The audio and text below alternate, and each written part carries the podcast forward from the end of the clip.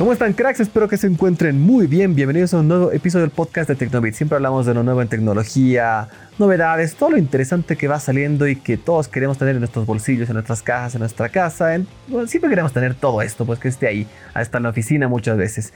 Pero bueno, para no hablar solito porque sería bastante aburrido, como siempre tengo un crack de cracks a Dieguito Lucano. ¿Cómo estás, amigo? Todo bien, Juanpa. Igualmente, pues espero que tú estés muy bien.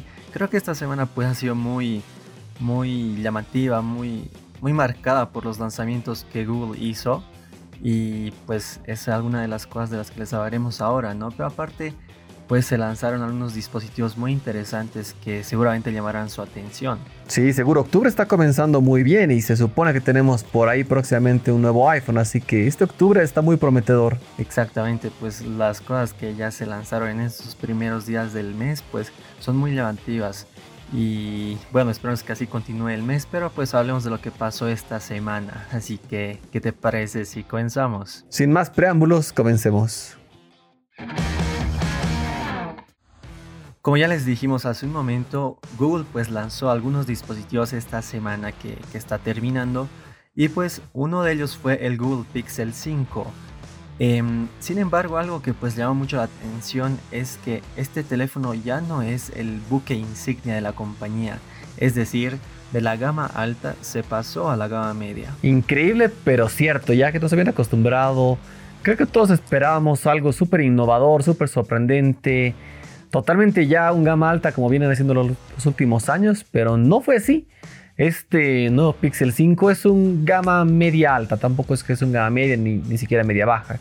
Es un dispositivo, bueno, que a ver, va a dar de calar, hablemos más a detalle. Exactamente, pues tú lo has dicho, es un dispositivo de gama media alta, pues tiene el procesador Snapdragon 765G, 128 GB de almacenamiento y 8 de RAM. Eh, obviamente tiene soporte para la red 5G por el procesador Android 11 y con actualizaciones por al menos 3 años y una batería que crece a los 4080 mAh en comparación a los 2800 que tenía el Pixel 4. Uno de los principales baluartes de la línea Pixel siempre fueron sus cámaras. En este caso tiene una cámara de 12.2 megapíxeles y otra ultra gran angular de 16 megapíxeles. Respecto a la cámara frontal es de 8 megapíxeles. Algo llamativo también es que eh, pues en el Pixel 4 se tenían también dos lentes, pero uno de ellos era un zoom. Sin embargo, pues acá cambiamos a ultra gran angular. Aparte, la pantalla del Pixel 5 es de 6 pulgadas OLED con tasa de refresco de 90 Hz. En este teléfono se pierden a todos los sensores de movimiento faciales que tenía el Pixel 4. Pucha, realmente es un, creo que es un fuerte retroceso para Google. No esperaba esto. No sabemos cuál será su estrategia, sinceramente, pero pues el Pixel 5 tendrá un costo de 699 dólares y estará disponible ya en los próximos días, aunque como es costumbre, pues acá al país es un poco complicado que lleguen. Sí, bueno, creo que la competencia directa que tendría, sin considerar el tamaño, sería el iPhone SE, que tiene un procesador tope de gama y está en un precio aún menor. Pero a ver, vamos a ver cómo qué, colocan. Capaz Google sorprende próximamente con un Pixel 5 XL o 5 Plus o alguna cosa así. Pero esa estrategia por ahora me parece un poco tibia. Exacto, a mí también. Y pues esperamos que sí se lancen un teléfono de gama alta, ¿no? Que creo que todo el mundo lo espera.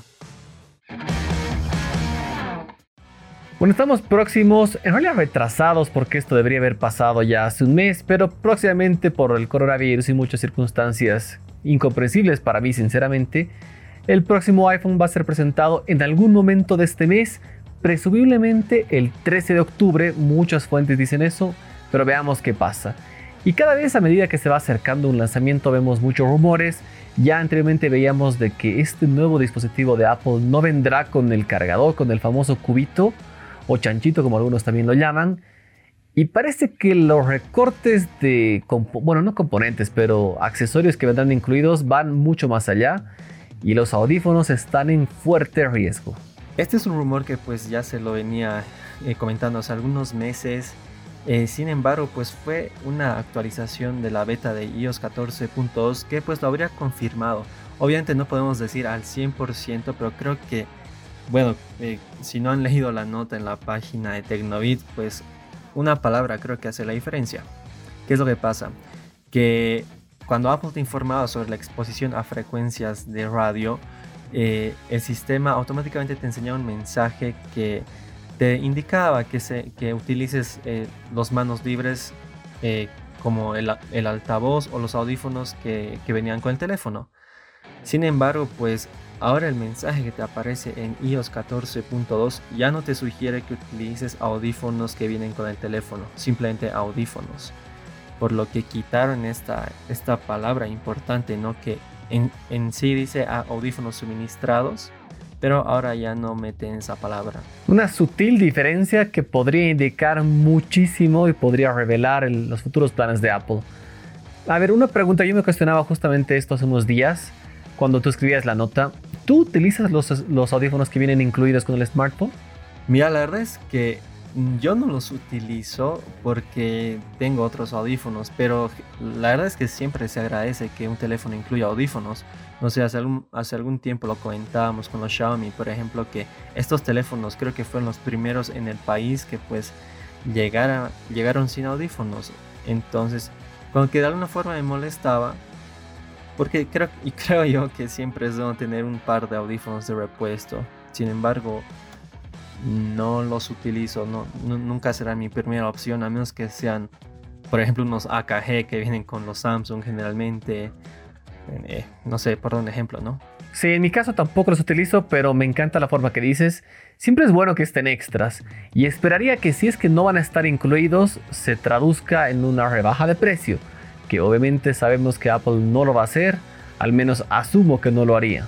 Exactamente, entonces pues tú has dicho, todavía no, hay una fecha confirmada para el lanzamiento de los iPhone 12, pero pues esta pequeña palabra hace la diferencia y es casi confirmado que no vendrán con audífonos.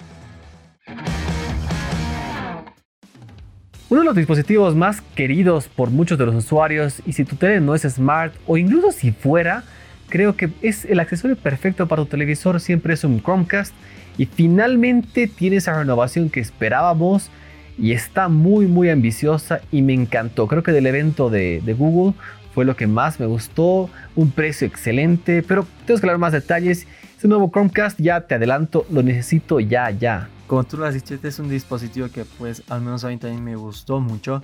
Y bueno, se trata del Chromecast con Google TV. Eh, se llama así. un nombre un poco peculiar diría yo. Totalmente innovador ese nombre. Pero ¿cuál es la gran diferencia con los anteriores Chromecasts que lanzó la compañía? Pues que este ya tiene a Android TV incluido. Justamente es por eso que lleva ese nombre tan, tan peculiar. Pero bueno, este Chromecast pues ya se independiza de los teléfonos móviles, pues aparte incluye un control, un mando a distancia, como quieran llamarlo, ¿no? Con el que pues podrás controlar al dispositivo, podrás descargar aplicaciones, podrás, eh, incluso Google Stadia, que es el servicio de juegos de Google, pues será compatible con este dispositivo. Y realmente pues me parece una gran innovación. Todos, como tú dijiste, pedían a Google que lancen un dispositivo que tenga Android TV y pues ya lo hicieron. Exactamente, me parece un gran salto, mejor en precio, por todo lado lo veo perfecto. Recuerdo que el Chromecast Ultra, que es el, más tope de gama que sacaron, que tenía compatibilidad 4K, estaba en 70 dólares. Entonces pensar en una versión que sea más avanzada, que tenga un sistema operativo y además un control, podríamos haber imaginado que sería aún más cara. Ahí fue donde Google metió un golazo de chilena en el minuto 91, así de increíble, y están lanzando este nuevo Chromecast a tan solo 50 dólares. Eso de verdad creo que puedes enamorar a, cualquier usuario que vea este dispositivo. Porque como tú dijiste, este dispositivo vuelve pues en smart a tu tele si no es smart. O si, o si lo es, pues también creo que es un dispositivo muy funcional, ¿no? Pues no sé, por ejemplo hay algunos televisores que no son compatibles con Amazon, con Prime Video.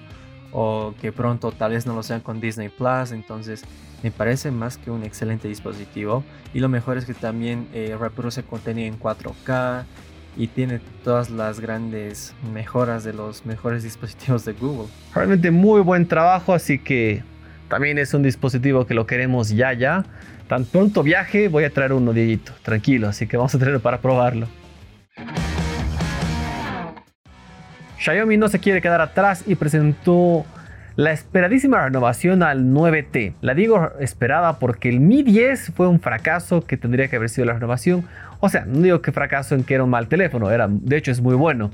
Pero en precio y esa apreciada calidad de costo-beneficio que todos nos encanta tener, estaba muy de lejos, pero finalmente Xiaomi volvió a la carrera y este Mi 10T y Mi 10, Mi 10T Pro, excelentes y una muy buena opción de compra. Bueno, estos teléfonos se caracterizan justamente por sus grandes prestaciones y además por precios muy contenidos, dependiendo de la configuración, ¿no? En primer lugar, pues ambos tienen el mismo diseño, una pantalla de 6,67 pulgadas y una tasa de refresco de 144 Hz. Creo que es el primer teléfono que no es gamer con esta tasa de refresco. Sí, sí, es súper ambicioso, es bastante, bastante alto. Ambos tienen el procesador Snapdragon 865 Plus, y pues tienen entre 6 u 8 GB de RAM y 128 o 256 GB de almacenamiento. La batería es de 5000 mAh en ambos casos y con una carga rápida de 33 watts. La gran diferencia entre estos dispositivos que, que podemos marcarla pues está en fotografía, que el Mi 10T Pro tiene una cámara de 108 megapíxeles, cosa que no está presente en el otro. Y creo que me parece ideal para que si tú quieres simplemente dispositivos que sean muy buenos y no le tiras tanta bola a la cámara, el Mi 10T es ideal para ti. Tal vez comparándolos un poco con los anteriores Mi 10, pues creo que la gran diferencia está en la pantalla. Pues en este caso, en los Mi 10T, la pantalla es un panel IPS Full HD. Mientras que en los Xiaomi Mi 10 y Mi 10 Pro eh, son paneles Super AMOLED.